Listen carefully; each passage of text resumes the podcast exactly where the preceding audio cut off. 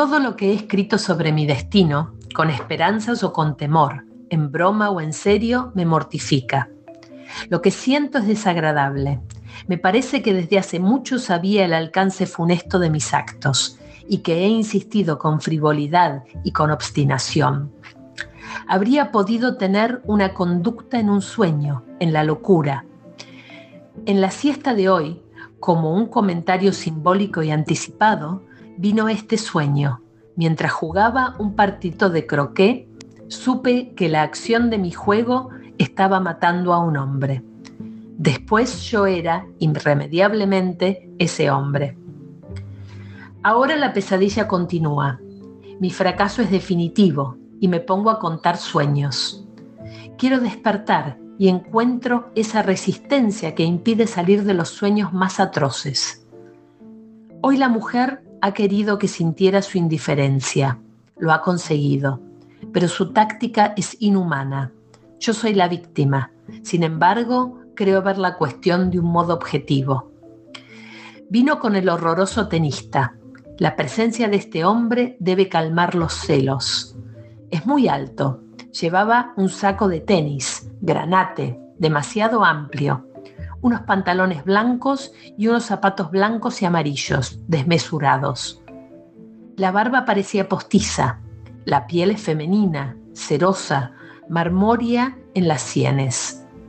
Los ojos son oscuros, los dientes abominables. Habla despacio, abriendo mucho la boca, chica, redonda, volcanizando infantilmente, enseñando una lengua chica, redonda, carmesí, pegada siempre a los dientes inferiores. Las manos son larguísimas, pálidas, les adivino un tenue revestimiento de humedad. Me escondí enseguida, ignoro si ella me vio. Supongo que sí, porque en ningún momento pareció buscarme con la vista. Estoy seguro de que el hombre no reparó hasta más tarde en el jardincito. Ella simuló no verlo. Oí algunas exclamaciones francesas. Después no hablaron. Estuvieron como súbitamente entristecidos, mirando el mar. El hombre dijo algo. Cada vez que una ola se rompía contra las piedras, yo daba dos o tres pasos, rápidamente, acercándome. Eran franceses. La mujer movió la cabeza. No oí lo que dijo, pero indudablemente era una negativa. Tenía los ojos cerrados, sonreía con amargura o con éxtasis. Créeme, Faustín, dijo el barbudo con desesperación mal contenida, y yo supe el nombre, Faustín. Pero ha perdido toda importancia. No, ya sé lo que anda buscando. Sonreía, sin amargura, sin éxtasis, frívolamente. Recuerdo que en aquel momento la odié. Jugaba con el barbudo y conmigo. Es una desgracia no entendernos. El plazo es corto, tres días y ya no importará. No comprendo bien la situación. Este hombre ha dejado de ser mi enemigo. Me ha parecido triste. No me asombraría que su tristeza fuera un juego. El de Faustín es insoportable, casi grotesco. El hombre quiso restar importancia a sus palabras anteriores. Dijo varias frases que tenían, más o menos, este sentido. No hay que preocuparse, no vamos a discutir una eternidad. Morel, respondió tontamente Faustín, ¿sabe que lo encuentro misterioso? Las preguntas de Faustín no pudieron sacarlo de un tono de bromas. El barbudo fue a buscarle el pañuelo y el bolso. Estaban en una roca, a pocos metros. Volvió agitándolos y diciendo, No tome en serio lo que le he dicho. A veces creo que si despierto su curiosidad, pero no se enoje. De ida y de vuelta pisó mi pobre jardincito.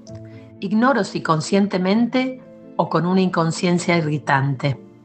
Faustín lo vio, juro que lo vio, y no quiso evitarme esa injuria. Siguió interrogándolo sonriente, interesada. Siguió casi entregada por la curiosidad. Su actitud me parece innoble. El jardincito es, sin duda, de un gusto pésimo, ¿por qué hacerlo pisotear por el barbudo? ¿No estoy ya bastante pisoteado? Pero, ¿qué puede esperarse de gente así? El tipo de ambos corresponde al ideal que siempre buscan los organizadores de largas series de tarjetas postales indecentes. Armonizan un barbudo pálido y una vasta gitana de ojos enormes. Hasta creo haberlos visto en las mejores colecciones del pórtico amarillo en Caracas. Todavía puedo preguntarme, ¿qué debo pensar? Ciertamente es una mujer detestable, pero ¿qué está buscando? Tal vez juegue conmigo y con el barbudo, pero también es posible que el barbudo no sea más que un instrumento para jugar conmigo. Hacerlo sufrir no le importa. Quizá Morel no sea más que un énfasis de su prescindencia de mí y un signo de que ésta llega a su punto máximo y a su fin. Pero si no, ya hace tanto tiempo que no me ve, creo que voy a matarla o enloquecer si continúa. Por momentos pienso que la insalubridad extraordinaria de la parte sur de esta isla ha de haberme vuelto invisible. Sería una ventaja, podría raptar a Faustín sin ningún peligro